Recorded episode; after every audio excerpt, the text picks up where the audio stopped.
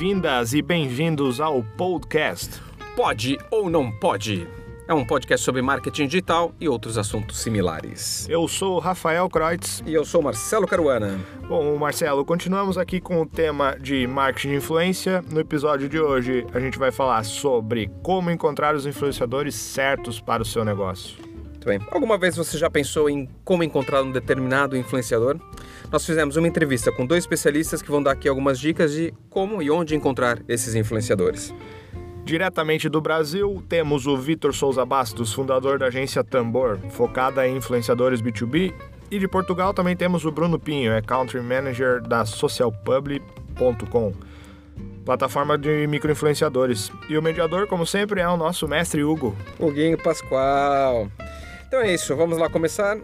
Mr. Vaca, nosso editor voltou. Solta o som, DJ. Olá, sejam muito bem-vindos a mais uma sessão. Tenho hoje comigo aqui o Bruno da Social Public, que é uma plataforma de, de micro-influenciadores, e tenho o Vitor da Tambor, que é uma agência uh, mais focada em B2B. E sem mais demoras, vou então passar aqui aos meus convidados e a começar por ti, Bruno. Um, Olá, Hugo. Queria que começasses por te, por te apresentar e como é, que, como é que chegaste aqui, no fundo, a este, esta área do, do marketing de influência. Olha, uh, bom, meu nome é Bruno Salomão, estou como Country Manager da Social Public, que efetivamente, como disseste e muito bem, é uma plataforma que permite criar campanhas e que liga marcas a influenciadores. Uh, neste momento, a verdade é que temos uma tendência gigante para o B2C, uh, B2B ainda e estou aqui a focar no, no mercado português, eh, não temos tido tantos desafios quanto isso. Um, mas a verdade é que a Social Public está em 7 países, mas trabalhamos em 34 países com influenciadores. Um, temos efetivamente a plataforma tecnológica que te permite rapidamente criar campanhas em qualquer rede social e lá está, em 34 países, com uma forte capacidade de segmentação, forte capacidade também de métricas pós-campanha e durante a própria campanha. Um, e bom, isto é um bocadinho a Social Public também para não estar aqui a, a entrar muito na própria plataforma. Relativamente a como cheguei aqui, Olha, nós já nos conhecemos do passado, naturalmente, mas efetivamente dentro da área do digital já passei por várias, por várias empresas e vários desafios diferentes. O marketing de influência entrou aqui, diria quase por acaso, mas era efetivamente um tema que eu já acompanhava, isto há cerca de um ano e qualquer coisa. Bom, Entretanto, o desafio proporcionou-se, tive uma formação bastante intensa uh, na, na Social Publi, isto, os nossos headquarters são em Madrid, em Espanha, uma empresa que já tem sete anos de mercado, por isso efetivamente também tive aqui muita formação sobre isto. E claro, uh, depois naturalmente avançamos com aqui com a entrada do mercado português. Uh, e cá estamos a dar os nossos passos. E, e para já, como tu dizes, é um hot topic, Uh, e as empresas são muito receptivas a ouvir-nos. Uh, existe muita informação e já agora os meus parabéns pelo facto de fazer este tipo também de trabalho, porque eu acho que quanto mais se falar e com especialistas até diferentes e diferentes mercados, que é o caso de hoje, uh, diferentes países, acho que é fantástico e é lúdico também para, para a área, porque ainda existe, é um mercado verde, não é? pelo menos em Portugal um, e em outros países também, por isso ainda existe muita conversa, muito tema falado, muito dele não tão correto quanto isso. Por isso, tudo que seja clarificar, eh, cá estamos e parabéns por isso. Claro, um, e só, só, só acrescentar que isto estava, estava no outro dia a, conversar com o Ednei e realmente é, acaba por ser o marketing de influências já se faz há muitos anos, não é? Mas uh, uh, com o aparecimento do Facebook, Instagram e enfim, e o crescimento do número de utilizadores, Uh, este acaba por aparecer este, este termo no marketing e, e acaba por ser uma, uma oportunidade que, que, de negócio, não é? Evidentemente, para, para, as, para as agências que, que, se posicionam assim e depois para, também para, para ferramentas e plataformas que, que, vão, que vão trabalhar de uma forma mais, mais profissional, porque assim o exige o mercado, uh, este, este marketing de, de influência. E como tu dizias, e bem, eu fiz questão de, de, de, reunir aqui nos vários, nas, várias, eh, nas várias entrevistas, nos vários webinars, visões diferentes e também mercados diferentes. Um, a nossa audiência é efetivamente uh, composta por muita, muita, muitos usuários, muitos utilizadores do Brasil uh, e de Portugal, e achei que fazia todo sentido também uh, trazer aqui visões diferentes e, e e, de, e mercados, uh, porque os mercados uh, funcionam de forma, de, atuam também de forma, forma diferente, uh, e por isso todas as sessões terão sempre alguém de Portugal e alguém do Brasil a partilhar as suas visões e a, e a desenvolver os vários temas do marketing de influência. Mas queria então passar agora a palavra ao, ao Vitor. Bom, bom dia a todo mundo. Primeiro, obrigado aí, Hugo, pela oportunidade de falar. Eu sou o Vitor Bastos, eu sou fundador de uma empresa chamada Tambor, aqui no Brasil. É, o marketing de influência B2B aconteceu de uma forma muito natural na minha agência, porque eu não agencio e a nossa agência não é uma agência de influenciadores. Na verdade, ela é uma agência de especialistas de diversos setores. A gente tem dois é, recortes muito bem definidos, que é o recorte de diversidade e inclusão e um recorte forte de transformação digital. Esse e como entrou o marketing B2B nessa nessa história, né? A gente trabalha com pessoas que são especialistas em, em, vários assuntos, e aí você citou o Ednei, o Ednei é uma das pessoas que a gente faz um trabalho grande com ele aqui. É, e esses, esses especialistas, eles são autoridades em determinados assuntos, e por ser autoridade, a gente cria projetos com marcas na sua transversalidade, utilizando ele como um criador de conteúdo, então eu sempre me refiro ao influenciador como um, um criador de conteúdo digital, é, porque ele de fato não é só um cara que está ali falando da vida dele, o especialista ele se aprofunda, ele se aprofunda em questões é, nas questões que ele estudou, que ele se profissionalizou, que ele tem muitos anos de, de, de referência. E quando a gente pensa na estratégia de atender um cliente, eles, como especialistas, não só palestrando ou fazendo processos de consultoria, workshop e tal, mas também ele, dentro da estratégia do cliente, criando conteúdo para se posicionar nas redes do cliente. Então, o, os clientes do, que, que falam com B2B usam muitos criadores de conteúdo para criar conteúdo para suas próprias redes, em vez do, do, do, do criador, do influenciador. Em muitos momentos, a criação de conteúdo é para o cliente, é uma, é uma um, acaba sendo um conteúdo prioritário criado por um criador de conteúdo. E quando o criador tem uma grande relevância nas redes, o cliente também utiliza essa rede para se comunicar com um público maior. O que eu percebo também nesse movimento é que existe uma composição de ações e não só na rede social, mas o cliente envolve esse, esse criador é, B2B em muitas ações que ele desenvolve. Ele está presente em eventos, ele testa os, os, os, sistemas, produtos, etc. E aí, e aí a gente faz uma composição de entregas para esse, esse cliente, para ele se comunicar. Então, e aí sim surgiu esse lá dessa área dentro da minha agência, que é a de entrega de criação de conteúdo para o B2B. Aí tem diversos é, exemplos, e aí muito por conta do, da transformação digital, a gente fala de bastante área de tecnologia, inovação é, e tal. Acho que é isso. Okay. De forma bem resumida o que a gente, que a gente faz. Perfeito. Um, entrando aqui no, no, no tema, um, eh, eu acho que uh, na minha visão e pelo, pelo, que, pelo que pude observar e das conversas que já tive, já tive com, com, com especialistas, do que fui lendo, uh, parece-me que o, o paradigma de, de, da forma como, como o influenciador comunica uh, talvez seja um pouco diferente, não é? E também a forma como o, o, anunciante interage ou procura um influenciador deve ser diferente, ou seja, um, no passado, talvez um, um, uma, anunciante, uma marca procurasse um, um, blogger, seria um blogger, não é? quando ainda não haviam plataformas como Facebook, Instagram e afins, uh, e chegava e pagava por um espaço publicitário lá, não é? Uh, hoje em dia é um bocadinho mais do que isso. Os influenciadores contam histórias, não é? Criam, criam conversas, criam, criam relacionamento, não é?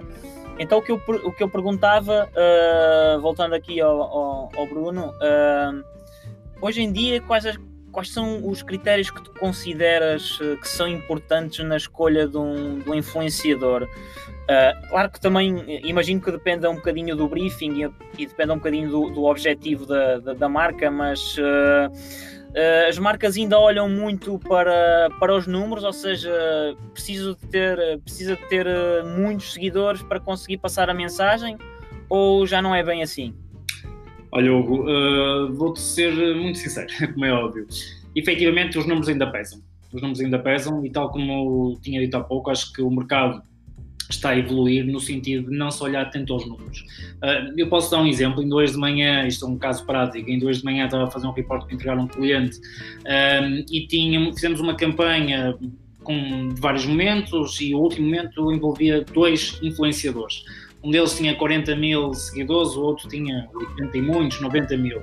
Um, naturalmente, no momento em que nós avaliamos o, o, perfil do influenciador, para esta campanha específica, avaliamos vários fatores. Avaliamos efetivamente as métricas, avaliamos o perfil, muito baseado também no briefing que a marca nos passou e também baseado no seu objetivo.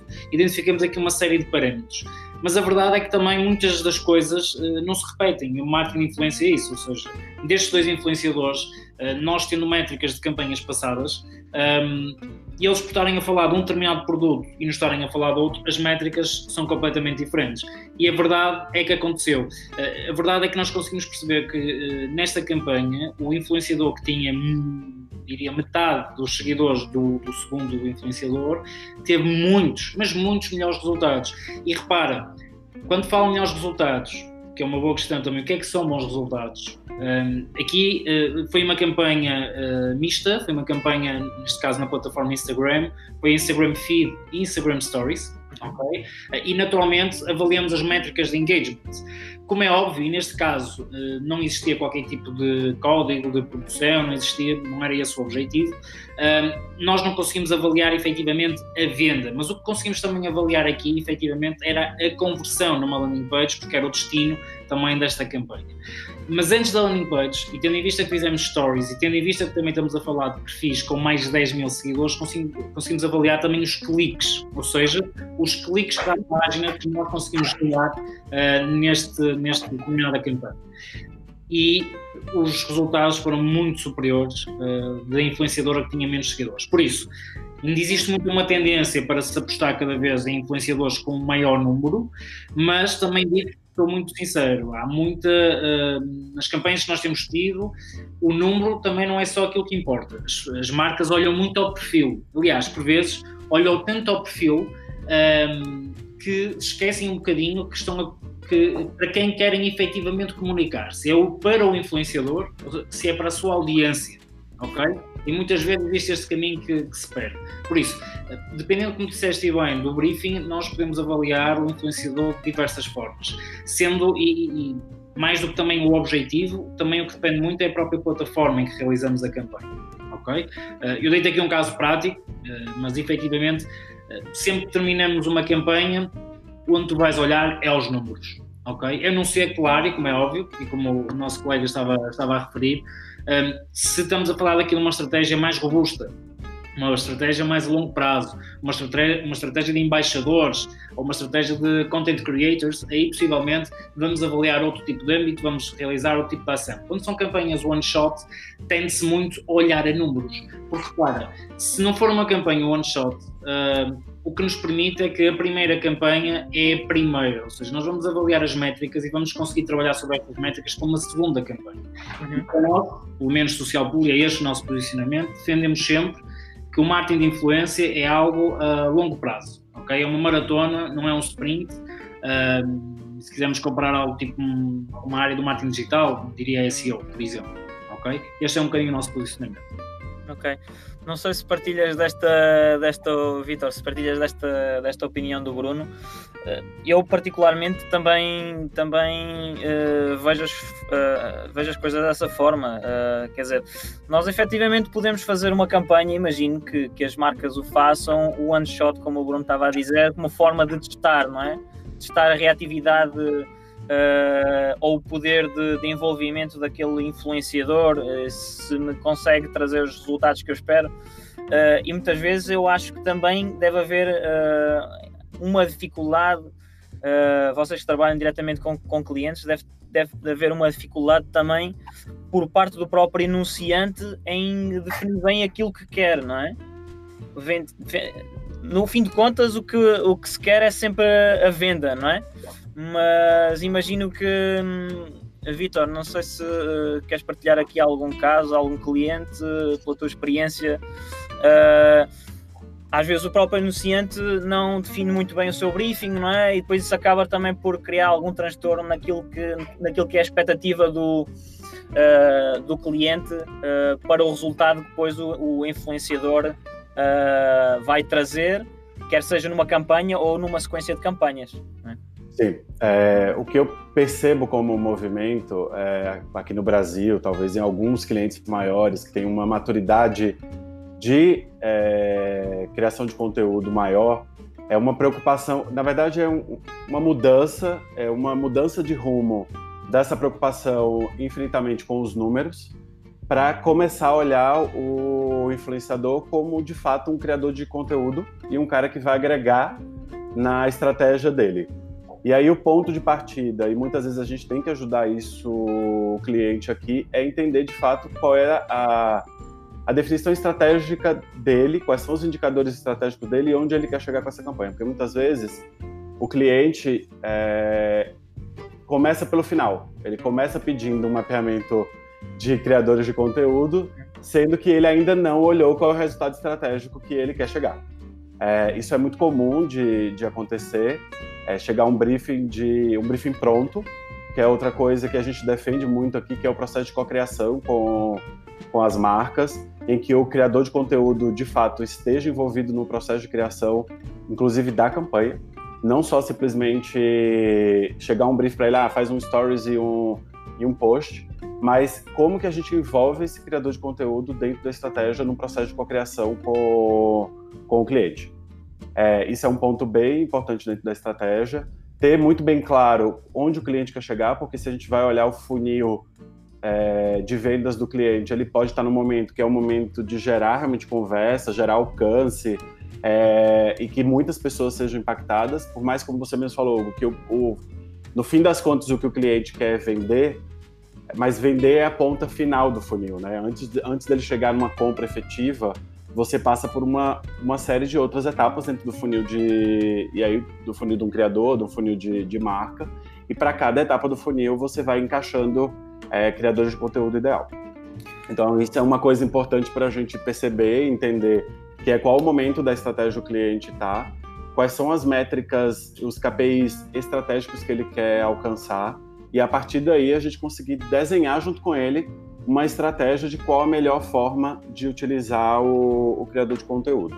É, além das, das, das plataformas tradicionais, Instagram, Facebook. Hoje, cada vez menos os clientes pedem coisas no Facebook, é, mas tem muito Instagram ainda, muito YouTube. E, no caso do B2B, a gente vê um movimento muito grande de utilização do LinkedIn como uma das plataformas principais de comunicação, entendendo que ali dentro tem um, um grupos de pessoas é, ou comunidades é, e tem um movimento também de criação de comunidade, que alguns criadores já têm as comunidades específicas que eles criam, grupos de Facebook e tal, que você consegue afunilar e falar de fato com a pessoa que, que é a pessoa que precisa ser impactada por esse resultado.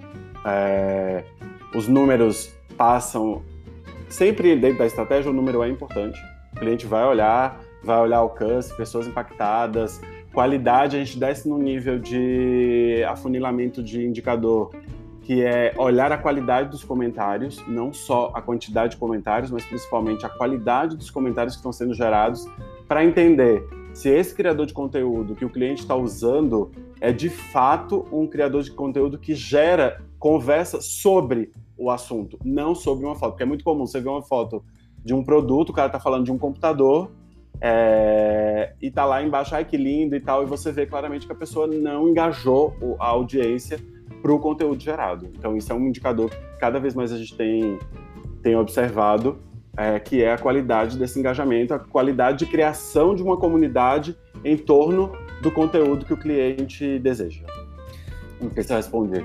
Sim, uh, tocaste aí em, em, em dois tópicos uh, interessantes, não é? Que é a cocriação e a, e a geração de conversas, que eu acho que tem muito a ver com uh, principalmente uh, quando estamos a falar de influenciadores uh, mais micro, não tão macro influenciadores e já num nível e mais acima celebridades, não entrando muito por aí, porque uh, até já abordámos esse, já entramos bem dentro de, dos tipos de, de influenciadores, mas eu diria que para um universo de, de anunciantes que serão pequenas e médias empresas uh, eu acho que seja mais interessante e mais, uh, e mais barato, digamos assim, uh, trabalhar com micro-influenciadores e em escala, diria eu.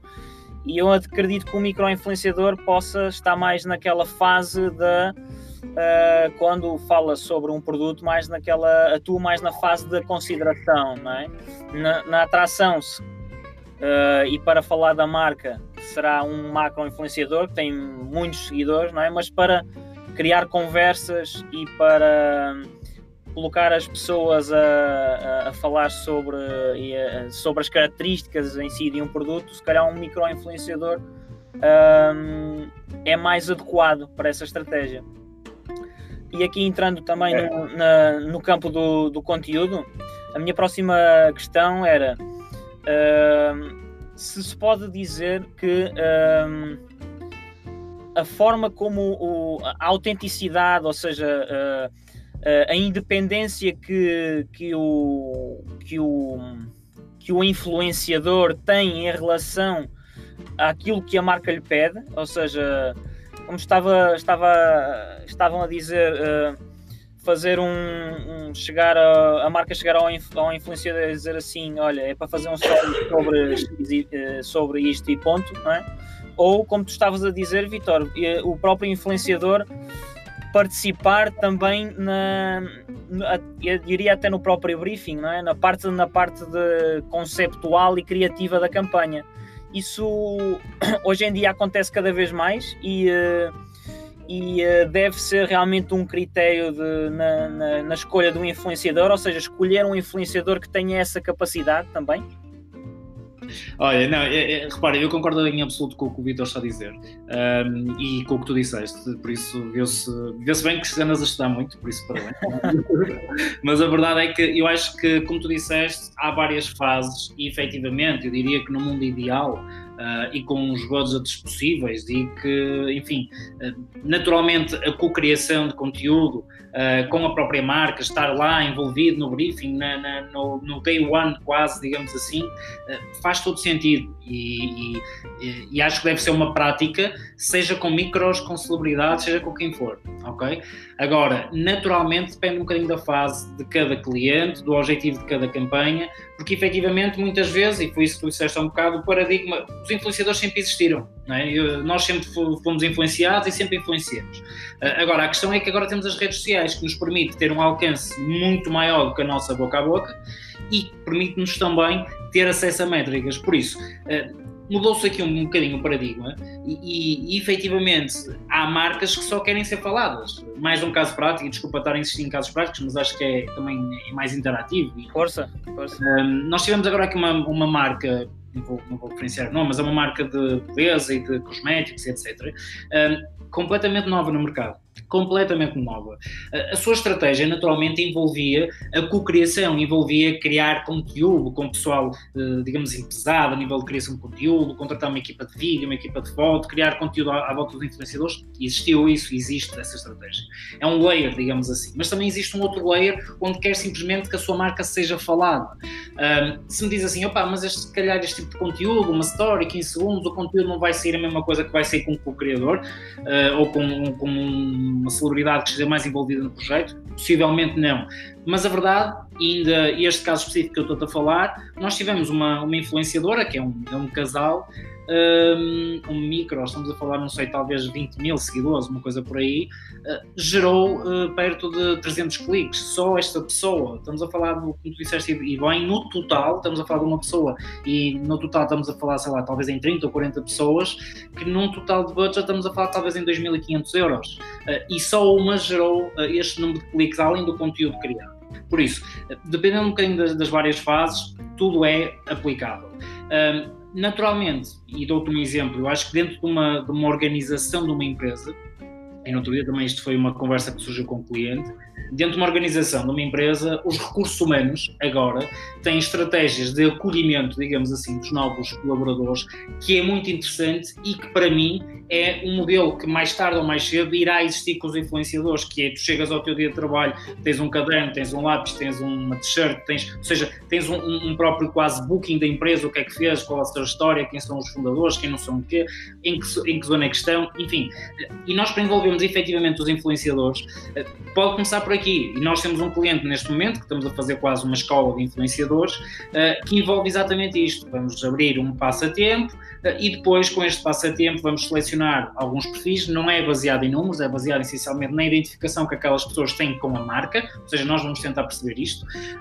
E depois disto, fazer mesmo uma escola de influenciadores, onde eles vão estar durante um dia intensivo na, nas instalações da empresa a ter formação sobre marketing de influência na visão dos influenciadores, ou seja, vão estar lá já influenciadores eh, que já trabalham com a marca e que se, têm muitos seguidores e que têm um engagement rate brutal e que têm um conteúdo fantástico, ou seja, que em todas as suas componentes são pessoas que criam histórias efetivamente e têm um bom engagement e geram conversa, como o Vitor disse há pouco, mas também a visão do, das pessoas mais técnicas do Instagram, ok? Ou seja, olha, o que é que tu deves avaliar no Instagram, como deves fazer, o que é que tu deves fazer após um post, que métricas é que tu deves olhar, uh, o tema de comprar ou não comprar seguidores, ou seja, tudo isto, as hashtags que tu vais definir, tudo isto é uh, uma ação que nós estamos a fazer como empresa, por isso, em resumo, esta empresa como outras, e nós tentamos que seja assim, existe um mix de ações. Umas que efetivamente permite ter as pessoas mais in-house,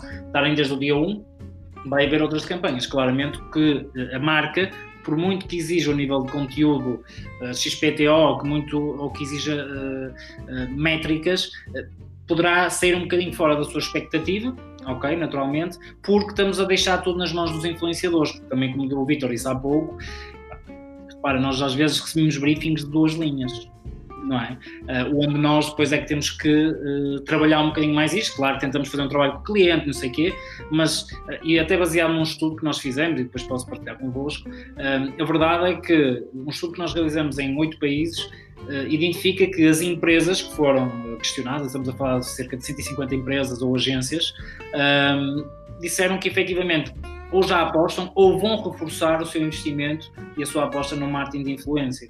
Por isso, um, existe também muitas empresas que estão agora a começar, e tal como eu, tal como o Vitor e tal como tu também tens uh, acompanhado um bocadinho este tema, temos que fazer um bocadinho este papel de nos tentarmos sentar com o cliente e medirem as expectativas. Uh, mas nós, no nosso caso, Social Public, apesar de estarmos focados muito na nossa plataforma, que permite e ajuda até agências que fazem a criação de, de estratégia, etc., também temos a componente da agência, temos a componente de definição de estratégia, temos a definição, a componente de uma, uma estratégia a long term, onde vamos buscar uh, macro influenciadores, micro, ou LinkedIn, uh, ou Instagram, seja o que for, até campanhas já em WhatsApp e, e no próprio TikTok, é? que está agora muito na moda.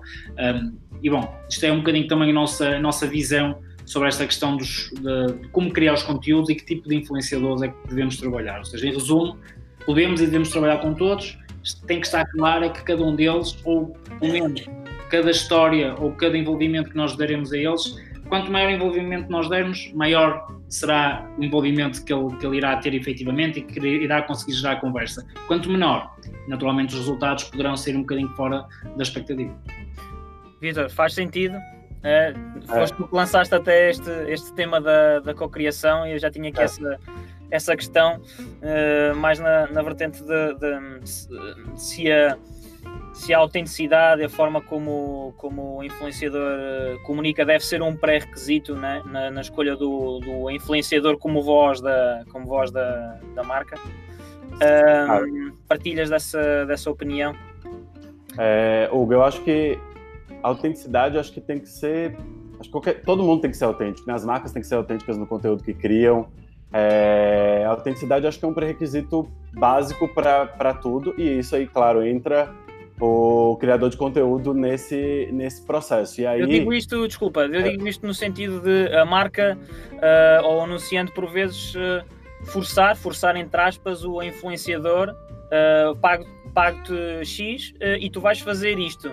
E o influenciador é, então. vai fazer aquilo, mas vai fazer, vai fazer aquilo porque estão a pagar e não por ser algo que, tam, que, obviamente que ele tem que ser remunerado de alguma forma, não é? Mas pode não acreditar naquilo e vai fazer na mesma porque estão a pagar para fazer isso. É nesse sentido que eu estou a dizer. Sim, sim. É, qual é a nossa recomendação sempre é, para o criador de conteúdo? É ele fazer publicidade, porque é uma publicidade, por mais que ele está criando conteúdo, fazer publicidade para clientes e marcas que ele realmente tem valores iguais ou ele defende os mesmos valores.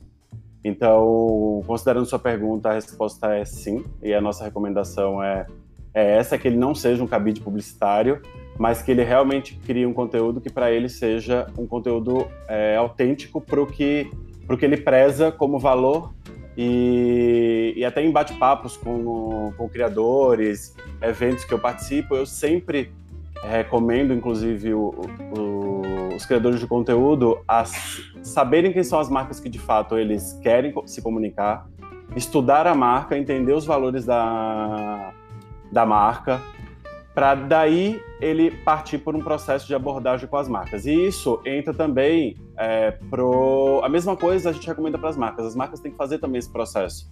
A marca também tem que é, stalkear os, os criadores de conteúdo, entrar nas redes deles, entender qual é a linguagem que ele usa, qual, que tipo de produto ele, ele comunica, de quanto em quanto tempo ele comunica. Eu acho que isso a, é bem importante entender frequência que o criador de conteúdo está tá publicando, que tipo de marca ele já falou, se ele já se envolveu em alguma em alguma polêmica ou algum caso, algum caso dentro da internet. Acho que isso é importante a marca ficar, ficar de olho e envolver esse criador de conteúdo dentro do processo dele. O que eu percebo no B2B é que, além, muitas marcas aqui no Brasil já têm feito isso que o Bruno acabou de falar, de imersão com a marca, é, de ficar alguns dias lá entendendo todo o processo da marca, co-criando com ele, definindo toda a estratégia. Algumas marcas que têm programas de é, embaixadores, eles têm cada vez mais promovido o encontro com os criadores de conteúdo para entregar conteúdo e não só para dar experiência de marca, não só para ir lá provar um, um produto, mas não entregar conteúdos como o Bruno acabou de falar, então eu vou levar um especialista em vídeo, eu vou levar um especialista em conteúdo orgânico ou alguma necessidade que esse grupo tenha. E no B2B, o que a gente percebe é um movimento também de convite para os criadores de conteúdo estar tá em todos os eventos que, que a marca promove. A gente faz muito trabalho para uma plataforma grande aqui no B2B. E um dos processos que a gente inclui o criador de conteúdo é fazer entrevista com todos os executivos quando os, os, executivos gringos estão aqui no Brasil, ele entrevista os executivos, ele cria conteúdo em cima disso, ele participa dos eventos de lançamento de, de produto, ele utiliza o, o produto, porque quando a gente está falando do B2B, ele precisa ser muito mais especialista, né? Não, não, é uma maquiagem que eu coloco e falo das características e o que combina e o que não combina. Muitas vezes tem especificidade, especificidade técnicas que ele precisa estar tá por dentro do que acontece e vai além. Às vezes a gente serve, passa até por um processo de consultoria. Recentemente a gente fez para uma marca de, de alimentos e a gente precisou fazer um processo de consultoria mesmo. Além do, do processo de cocriação com a marca, a gente estudou todo o Q&A do, do cliente, entendeu que, quais eram as principais dúvidas técnicas para poder gerar depois os conteúdos respondendo. A gente visita as fábricas, então tem um processo de envolvimento da marca muito grande e é o que a gente recomenda, que a marca de fato esteja envolvida nesse processo, esteja próximo do criador, por mais que tenha a gente como agência, por mais que tenha brokers, por mais que tenha plataformas de criadores de conteúdo no meio da transação, é, e muitas vezes é necessário ter, por, por muitas questões, a gente sempre recomenda que a marca esteja próxima do criador, também, que ele entenda com profundidade o criador, que eles analisem as métricas do, dos criadores, qual é o crescimento desse criador, se é orgânico, utilize plataformas para medir se, se o criador de conteúdo, é, se são autênticos os seguidores que tem ali, olhe o, o perfil de, de seguidores e o que a gente recomenda para o criador e aí serve para a marca é que o criador entenda em profundidade é, qual é a audiência dele. E aí, quando eu estou falando de entender em profundidade a audiência, eu não estou falando de ir lá no Analytics e olhar o percentual de homem e mulher, olhar os dias. Não. É você criar outro tipo de relacionamento com a sua audiência, você fazer pesquisa com eles, entender de verdade quem são aquelas pessoas, tá? É, é, é um grupo de 80% de homem que está aqui, mas quem são esses caras? São pessoas que trabalham em empresas ligadas à tecnologia, se é um cara que fala de tecnologia ou inovação, entender com profundidade aí existem mecanismos, eles podem levar esses, esses seguidores para outros grupos ou fazer pesquisa no próprio Instagram. O Instagram hoje em dia tem uma série de, de ferramentas ou dar pesquisas para eles é, responderem, links de pesquisa mesmo para eles responderem. E te digo, cara, tem muito criador de conteúdo já se preocupando com isso, tem muito criador de conteúdo já olhando é, em ir além do que simplesmente o que ele está fazendo ali nas redes, cada vez mais estudando e se especializando no, no assunto que ele quer falar. E isso é importante também para a marca não adianta o cara vai fazer uma publicidade de uma plataforma se ele nunca entrou, se ele não sabe como funciona, se ele nunca utilizou, se não faz parte do dia a dia dele, é, isso não vai ser autêntico, isso não, isso não vai engajar a, a audiência dele. A mesma coisa é do nada ele aparece com um link com cupom de desconto. Se em nenhum momento ele falou dessa marca, ele não tem nenhum engajamento com a marca, se ele não criou nenhum tipo de relacionamento com a marca. Então acho que essa essa essa construção é em conjunto dos dois lados. Eu acho que o criador de conteúdo tem que estar muito antenado nisso e a marca do outro lado ele também tem que é, exigir todos os requisitos do, do criador antes de, de fazer a contratação e não ir direto para a contratação antes de definir toda uma estratégia. É, e esse, esse, esses testes de conteúdo que estavas a falar, fazendo aqui um, um paralelismo aqui com, com o email marketing, que é, que é mais a área de negócio da Igoi, é quase como o, o, o influenciador fazer um, um teste AB de conteúdo, não é? Exato. Uh, ir ir uh, falando sobre este tema, sobre aquele, fazendo um, no caso do Instagram, fazendo um story sobre um tema, depois fazendo um, um post, uh, mudando o tipo de conteúdo, de imagens e tentando perceber a forma como a audiência dele reage, não é?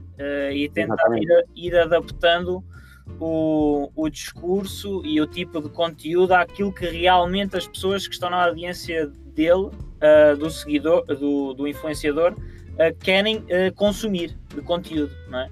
E Exato. esse aqui é realmente o grande valor, e é essa a conclusão que chegamos aqui também, é, é, é, que esse, esse realmente é o grande valor para a marca. É, é a capacidade que o influenciador tem de, de, de, de quem o segue se rever nos conteúdos e, e, e conversar e, e, interagir com, com esse conteúdo. Só antes de passar à próxima questão, queria só sublinhar, falaste aí numa que hoje em dia há, há, há, há formas de ver uh, os tipos de conteúdos que o, o, influenciador e todo o histórico que o influenciador tem não é? no processo de, de escolha da marca. Eu lembro-me que Uh, o Edney falou que, já existem ferramentas no nosso primeiro, primeiro webinar, falou que já existem ferramentas que fazem uh, o rastreamento de todo o histórico online uh, do comportamento que tem, que teve ou das reações que o, que o, que o influenciador teve online, ou seja, faz um, uma espécie de um, de um histórico uh, do, do, influenciador. Por isso vão lá, vão lá ver uh, no primeiro vídeo que nós, uh, nós falámos sobre isso. Agora entrando mais aqui na, na prática mesmo, como é que como é que então como é que eu começo como é que como é que eu posso pesquisar por um influenciador como é que eu posso abordar um influenciador eu vou ao, vou ao Instagram no caso do Instagram por exemplo eu vou e vejo, entro numa hashtag e começo a pesquisar como é que, como é que uma, uma marca pode, ou um anunciante pode começar a, a procurar por, por, um influenciador nas diferentes plataformas. Já, o Bruno já falou que tem trabalhado mais com, com, com o Instagram. Como é, que, como é que as marcas, como é que os anunciantes podem, podem começar? Como tudo no marketing digital, isto está inserido no marketing digital, já existem diversas plataformas que te permitem uh, ajuda neste tipo, neste tipo de pesquisa.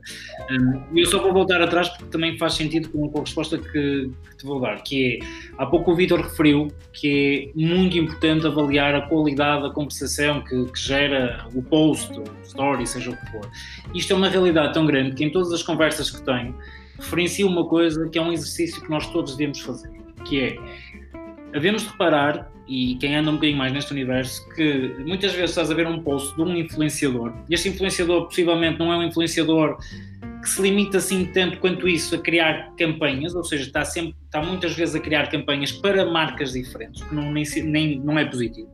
Mas a verdade é que existe o que eu chamo uma bolha do, do marketing de influência, que é muitas vezes, imagina, tu és um influenciador, já estás nesse universo, porque apesar de ser uma comunidade grande, é uma comunidade muito comunicativa e de certa forma pequena entre eles.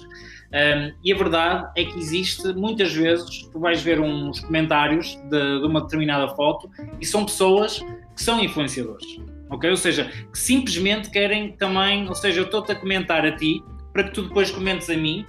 e foi aquilo que o Vitor disse há pouco: dar igual se eu estou com uma garrafa de água ou se eu tiro uma foto a uma cadeira. Eh, alguém a dizer alguma coisa, estás a perceber? Ou seja, efetivamente, se calhar no B2B vês com muito menor regularidade, como é óbvio, mas no B2C tu vês muito porque efetivamente já existem muitas plataformas, muitas agências trabalham com influenciadores eh, e é preciso ter aqui muito cuidado também nesta avaliação, ou seja, mais do que os números também avaliar exatamente a qualidade destes números e a qualidade destes comentários e eu, quanto a isto, sou muito defensor que temos que olhar muito bem para os comentários. Os comentários é aquilo que eu, sinceramente, que neste universo me choca mais. Muitas vezes estamos a falar em 30, 40, 50 comentários e eu sei que eles também são pessoas que procuram campanhas, ou seja, possivelmente aquele produto não entrou mesmo. Foi uma questão de quase, favor, eu clico, tu clicas, nós clicamos e todos somos um clique, não é? Basicamente. Uh, isto é um ponto. Relativamente, e voltando aqui ao, ao assunto principal, eu acho que no futuro, o, a nível de B2C, e já existem plataformas deste género, uh, posso referenciar sem qualquer tipo de problema, uma plataforma norte-americana, salvo erro, que se chama Olapic. Uh, esta plataforma permite-te que uh, as empresas e perdoem-me os especialistas desta ferramenta, mas pelo que eu conheço, esta, esta plataforma permite ir ao Instagram, vamos imaginar, e, e identificar perfis que tenham a identificação da marca o arroba e uma identificação da marca. E a marca, de uma forma simples, conseguir contactar com esta pessoa, ok? Quase pedir-lhe uh, autorização para utilizar aquela foto. Ora, isto para dizer o quê? Que no futuro eu acredito que muitas das marcas vão fazer este tipo de trabalho, que é, ok, nós temos ali uma certa determinada pessoa que tem uma história, sendo uma história efetivamente mais robusta, sendo uma história mais simples do seu lifestyle, do seu dia-a-dia, -dia, seja o que for, identifica umas calças de uma marca qualquer, vamos imaginar da Salsa, da Levi's, seja o que for, e todos os dias está a fazer aquilo sem qualquer angariação de, de, de, de valor, ou seja, a marca não está a oferecer uh, nem dinheiro, nem produto, nem nada, simplesmente ela está a fazer aquilo porque identifica-se com a marca, ok? Eu acho que no futuro, parece-me, que será muito mais este tipo de trabalho, ou seja, as marcas vão tentar identificar quem são as pessoas corretas para trabalhar, essencialmente baseado na, na, na, ligação que esta pessoa já tem com a marca e não relativamente aos números. Uh, por isso, como é que tu procuras? Podes ir pelos hashtags, podes efetivamente ir por plataformas como a Social Pool e outras que te ajudam exatamente a encontrar os tipos de perfis que tu, que tu Uh, podes naturalmente fazer um trabalho de coaching quase de, de, na própria, no próprio Instagram, ok? Porque muitas vezes uh, o teu interesse até passa por trabalhar com influenciadores locais, vamos imaginar em Lisboa, e o teu interesse passa por trabalhar só com influenciadores de Lisboa, por isso também podes fazer scout no, no, Instagram, mas como tudo, como o email marketing, como o SMS marketing, como tudo, hoje em dia já temos uh, ferramentas que te permitem rapidamente encontrar os influenciadores que desejas. Por outro lado, como é óbvio, como o Vitor também disse há pouco, as marcas também não estão desatentas às pessoas e quando tu és um especialista ou pelo menos falas muito sobre um determinado tema, eu acredito que as, mar as, marcas cada vez vão estar mais atentas, vai haver ferramentas para conseguirem ajudá-los nesse sentido. e acho que vai ser mais esse o day by day do marketing de influência do que propriamente as marcas irem, olharem, ok, tem um perfil porreiro, sabe fazer uma edição de Photoshop brutal, existem milhões de plataformas que agora têm as, os filtros e XPTO e que transformam a realidade segunda realidade uh, e que pode ser, não há problema nenhum, é criação de conteúdo, não há, não, não há problema nenhum, uh, desde que naturalmente seja orgânico. Por isso, é estranho quando eu, por exemplo, vou a reuniões e as pessoas dizem: Olha, vamos fazer aqui uma, uma campanha, vamos identificar a nossa marca, vamos colocar hashtags, mas tem que se parecer uma coisa orgânica. Estás a perceber? Ou seja, uhum. é complexo, é complexo. Uh, por isso, respondendo à tua questão, há vários caminhos. Eu sou apologista das plataformas que te ajudem, atenção, a chegar a ver um determinado grupo ou um determinado influenciador. Depois, naturalmente, tens que fazer a tua, tua própria avaliação. Existem outras uh, plataformas, como disseste há pouco, que já referenciaram na, neste, na, na primeira edição. Uh, existem várias que fazem vários tipos de trabalho. Uh, imagina, tu tens plataformas que te permitem avaliar eh, qual o engagement rate, qual a taxa de, de influenciadores reais, de, desculpa, de seguidores reais efetivos que tu tens, alguns que até se arriscam a dizer quais são a percentagem de bots que tu tens associados à tua conta. Ora, quando tu tens muitos bots, normalmente são, eh, é porque compraste, em princípio, ok?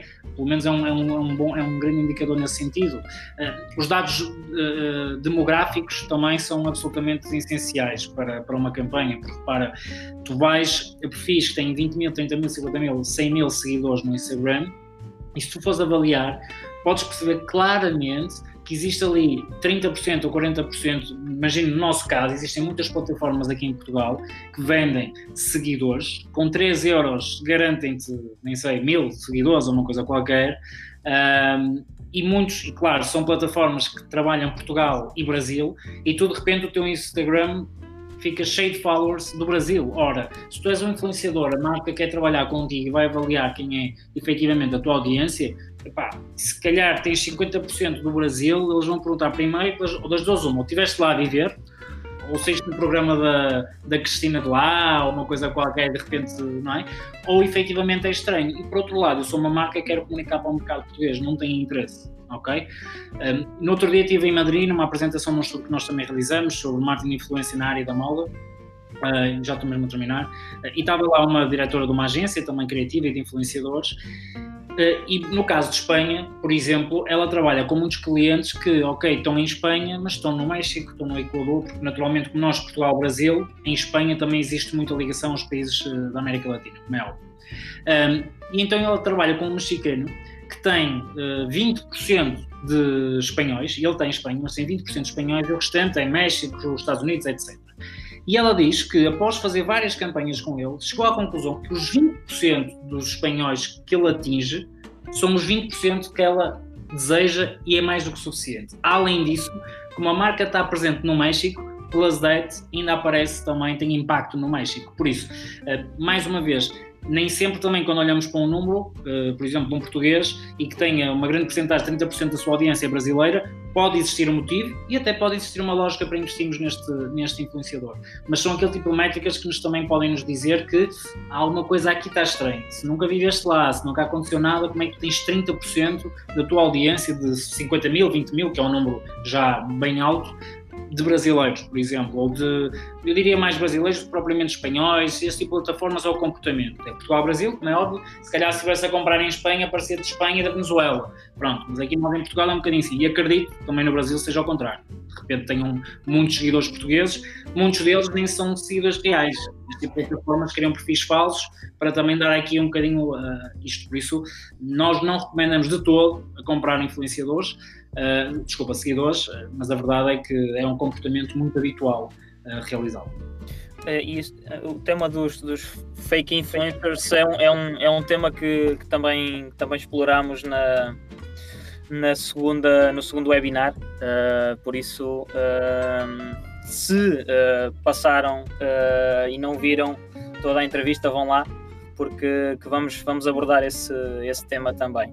Uh, o Bruno tocou ali num, num, ponto que eu acho que é muito importante e que é, é, realmente uma, uma tendência, e que pode ser uma tendência no futuro, como ele, como ele referiu, que é uh, fora do, do universo dos influenciadores macro a micro, ter pessoas Uh, que não se consideram influenciadores, que não têm como objetivo ganhar dinheiro a promover alguma coisa e que espontaneamente, porque têm um vínculo e porque gostam do produto ou serviço daquela marca, o fazem espontaneamente. Uh, identificam aquela marca de forma espontânea, sem ter qualquer retorno uh, sobre isso. Eu vejo, uh, vejo na, principalmente no, no, Instagram, vejo algumas marcas, quer portuguesas, quer brasileiras, a interagir com as pessoas quando elas identificam as marcas. Mas, como o Bruno disse, pode ser realmente uma tendência as marcas aproveitarem este vínculo. pode ser até um vínculo emocional da pessoa com a marca. A pessoa é mesmo gosta mesmo da gosta mesmo daquela marca um, e uh, aproveitarem uh, que a pessoa, uh, aquela pessoa já se identifica com, aquela marca e aproveitá-la como um embaixador, um, um, influenciador, mesmo que a pessoa não tenha esse, não tenha esse objetivo.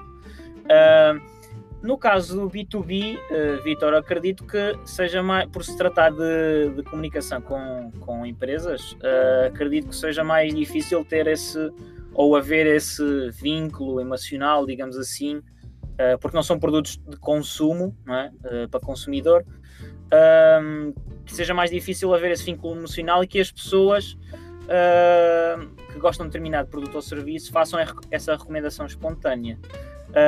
Como, é que, como, é que, como é que vês isto do lado do, do B2B? Isto acontece? Acontece menos, mas acontece? Como é que funciona? É, antes de falar definitivamente desse assunto, eu queria complementar só uma coisa que o Bruno estava falando. Existe já até uma sigla internacional que criaram nos Estados Unidos, que é a UGC, que é User Generated Content, que é a criação de conteúdo através do usuário final e as marcas se apoderando desse conteúdo e começando a usar esse conteúdo a favor dela. Então esse é um movimento já comprovado, existe, já tem até sigla para esse tipo de, de situação. É, cada vez mais as marcas, e aí eu, eu vejo isso não só no B2B, mas vejo também no, no B2C, a, a marca se preocupando em nichar cada vez mais. É, criadores de conteúdo de nicho, nano criadores, os próprios UGCs agora já começam a ser usados por marcas como, como forma de criação de, de, de conteúdo, então isso é uma, uma tendência generalizada. O que eu. Voltando até a sua, sua pergunta original, tem um estudo aqui no Brasil da Snack, que é uma empresa que trabalha com bastante criadores de conteúdo, eles criam é, youtubers e tal, junto com, junto com a própria plataforma YouTube, que eles dizem que já existe no Brasil mais de 920 mil criadores de conteúdo dentro do YouTube, com mais 10, de 10 mil seguidores e que publicam no mínimo um vídeo por semana. Então, quando a gente olha esse número, a, gente está falando de 950, mais de 920 mil criadores, com mais de 10 mil seguidores e que publicam toda. Quando a gente olha esse universo, a gente fala, tá, e agora? Como que a gente faz é, para definir efetivamente quem é o criador de conteúdo que vai comunicar minha mar... com minha marca é, de uma forma correta e para o público que eu preciso, olhando um universo tão gigante e aí a gente está falando só de YouTube. Aí depois tem milhões de outros criadores de conteúdo dentro das outras é, dentro das outras plataformas. Então tem, tem é bem difícil. É uma provocação que eu sempre faço, gostaria de fazer é o que, que as marcas estão fazendo, como que as marcas também estão se comunicando com os criadores de conteúdo. É, porque eu percebo é, esse movimento das marcas também começar a identificar quem são as pessoas que falam dela de forma natural e espontânea que usam os produtos dela e que automaticamente se comunicam com ela. É, muitas vezes a marca parte de um ponto que é, ah, tá, eu não, eu não sigo ninguém, eu não sigo nenhum criador que fala de mim, eu nunca me relacionei com ele de nenhuma forma. Então, esse movimento das marcas começarem a se comunicar com as pessoas, isso também tem acontecido com os criadores de conteúdo. A marca responder, mandar. Tem, tem trabalhos que acontecem numa conversa inbox entre criador de conteúdo e uma marca e do outro que no fim das contas é o que a gente começou falando lá no início, né? São pessoas fazendo relações, por mais que seja um B2B, quem está consumindo aquele produto, se eu estou falando para um, um cara que vai comprar uma plataforma minha porque ele precisa uma empresa, é alguém que vai tomar essa, essa decisão, independente de ser uma, um B2B, é ele que, que ele, ele que toma a, a decisão. Então, eu acho super importante o, o processo das plataformas para você conseguir afunilar é, e encontrar de uma forma rápida é, o criador, Mas, outro dia eu ouvi de uma cliente, não é B2B, ela é até, ela é até B2C, uma empresa de, de telefonia móvel do, do Brasil. Ela falou: que é importante para a gente é identificar quem são os criadores de conteúdo, que tem bom conteúdo e que ainda não está no mainstream. Eu não quero aquele cara que as marcas já estão abordando, que ele está fazendo um monte de coisa. Eu quero construir uma relação junto com ele, em que eu possa contribuir com o crescimento dele, através de investimento, através de dinheiro, porque eu vou pagar para ele fazer publicidade para mim. Mas eu também quero criar uma referência que ele seja o cara que eu ajudei a construir. Então, então a gente está num nível de, de relação que muitas vezes esse cara não é nem o cara que aparece dentro de uma plataforma. É um cara que está começando a criar conteúdo, que está preocupado com esse conteúdo e a marca quer se comunicar, se comunicar com ele. Dentro do, do B2B, isso é menos comum, porque no fim das contas, o cara é um, ele já tem uma especial, ele já tem uma especialidade, ele já é especialista em alguma coisa, ele já consome é, o produto, plataforma, enfim, do serviço do, do cliente de alguma forma. E a partir daí a marca começa a se relacionar com, com ele. E esse relacionamento vai muito além de só se comunicar através das redes sociais. Aí estou falando de convidar o cara realmente para ir nas instalações, conhecer os produtos, utilizar os produtos. É, voltando, estou sendo repetido porque eu já falei disso, mas convidar ele para estar tá perto dos lançamentos. É, então, o, o, quando a gente pensa, inclusive, num pacote de serviço para a marca, para o criador de conteúdo B2B, eu não só penso num post. Eu penso ele também nas presenças que ele tem que fazer em eventos, em serviços que ele tem que testar, em consultoria que muitas vezes ele tem que, ele tem que dar para a marca. Então, é um pacote de coisas, é um pacote de serviços que vai agregar para a marca. Eu penso também o, o criador como porta-voz da marca ou criando conteúdo específico para a marca usar é, nas redes dele. Agora mesmo eu estou com um orçamento grande de uma marca que é para os criadores de conteúdo irem para um evento de dois dias, captarem tudo que está tá sendo falado de lançamento e depois os vídeos que serão criados vão ser para o YouTube da marca. A gente não vai ativar absolutamente nada nas redes dos criadores de, de conteúdo. Vai ser tudo conteúdo gerado por uma marca. Mas por que, que a marca usa um criador de conteúdo e não uma pessoa comum? Porque o criador de conteúdo, como ele é especialista é, e a comunidade dele tem essa referência dele como especialista, é importante ele usar o nome do cara para falar dele. E aí ele está usando o direito de imagem do criador e a especialidade e a. a, a desculpa, fugiu a palavra.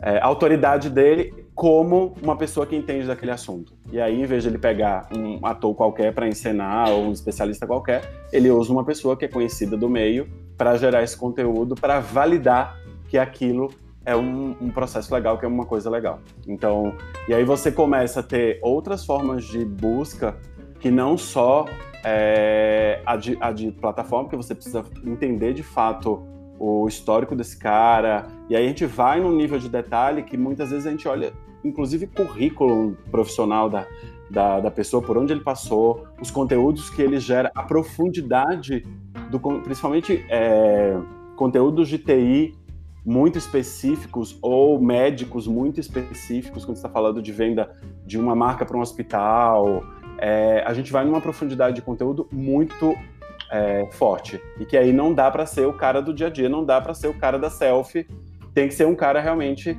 é, especialista naquilo que, que ele faz. Então tem tem um, um processo de busca bem interessante que muitas vezes é pela especialidade mesmo. E, e, aí você encontra ele em algum outro lugar, como o próprio portal do cara ou o LinkedIn, e você depois entende qual é a estratégia que o cliente quer, se é a utilização do conteúdo dele ou se é a utilização dele como um não só conteúdo, mas também como mídia para poder alcançar mais gente. Isso, isso tem sido cada vez mais, mais profundo, assim. Mas acho que uma provocação boa é entender o que, que as marcas, como as marcas estão falando com esse conteúdo. Né? Você pesquisa o, o, criador de conteúdo que você quer, você entende quem são os caras que já falam de você, aquele que já de fato usa o seu produto, acho que é uma, uma boa reflexão para para depois de você ter toda a estratégia bem definida, KPIs e tal. É, e uma coisa que a gente sempre recomenda, e eu sempre também estou muito de olho isso com os criadores de conteúdo, é o quanto de longo prazo a gente vai ter com uma marca, é, de relacionamento com uma marca. O cara, quando ele é muito especializado, fazer um único post é, não quer dizer muita, não quer gerar, não quer dizer muita coisa. Então a gente sempre recomenda ah, que as marcas estejam de olho em pessoas que ela possa trabalhar a longo prazo. E aí, quando você fala trabalhar a longo prazo, você está praticamente dizendo que você está bloqueando a agenda de um, de um especialista para trabalhar com ele, mas que vale a pena e que aquilo ali realmente vai trazer um retorno efetivo para ele, não só em conversa, não só em imagem de marca, mas principalmente nos indicadores de negócio, de venda, de conversão é, do cliente. Perfeito. Já o tempo passa a voar, já passamos uma hora aqui de, de, de conversa e uh, teríamos conteúdo para muito mais tempo, mas uh, vamos ter que, que, finalizar. Eu pedia só uma última, lançar um desafio aos dois e uh, cada um de vocês, num minuto, dar uma última dica, uma recomendação. Quem está, quem não nunca fez marketing de influência, nunca trabalhou com, com influenciadores, quer no, o Bruno no B2C e o Vitor no B2B. Quem nunca trabalhou com marketing de influência nem influenciadores, uh, o que é que deve começar por fazer? Qual é que é a vossa, a vossa, a vossa dica, a recomendação? Bruno, força. Olha, eh, eu diria que podia começar por ouvir aqui os seus webinars, não é? Já vai mas, É um bom ponto de partida. Exatamente, acho que tal, tal como nós, as outras sessões de certeza que tiveram muito sumo, não é? Muita, muita, muita informação. Não, mas foi, foi um bocadinho o que nós, tanto eu como o Vitor, fomos, fomos conversando. É importante desde o início percebermos o que é que queremos comunicar, a quem queremos comunicar, de que forma, quais os KPIs que naturalmente são, são obviamente importantes, eh, como devemos e como podemos avaliar os influenciadores. Por isso, todos estes pontos eu diria que são efetivamente importantes. e agora também digo eu, eh, de uma forma quase de provocação, dou-te aqui um exemplo, eh, e, e, voltando um bocadinho ao tema um bocadinho atrás, que é Uh, faz mais sentido, se calhar, uma marca como uma Coca-Cola, vamos imaginar, pegar e dizer: olha, a 30 pessoas, completamente só porque têm um perfil porreiro e não sei o que, dizer: olha, agora falem de mim, ou faz mais sentido a Coca-Cola perceber quem é que anda aí nos bares, nos cafés e não sei o quê, a beber uma Coca-Cola, referenciou a Coca-Cola e consegue identificar que aquela pessoa podia ter bebido Sumol, Fanta, é Pepsi, podia ter bebido, mas bebeu Coca-Cola e decidiu identificar. Não seria muito mais interessante entrar em contato com esta pessoa, identificar esta pessoa e possivelmente até lhes oferecer um pack, um convite para um evento, impactá-la nesse sentido, impactar também toda a sua audiência, porque efetivamente a pessoa que irá receber irá conseguir ter um impacto na sua audiência com esta experiência muito maior do que uma visão simplesmente de pesquisa por perfil e se identifica ou se não identifica. Por isso, esse eu acho que é o futuro. Uh, e bom, eu acho então que para aquelas marcas que estão a começar, porque não também, uh, olhar para quem efetivamente se calhar até já comunica o seu produto e começar por aí. Vitor. É, eu ia, eu vou começar pegando esse gancho do, do Bruno aí.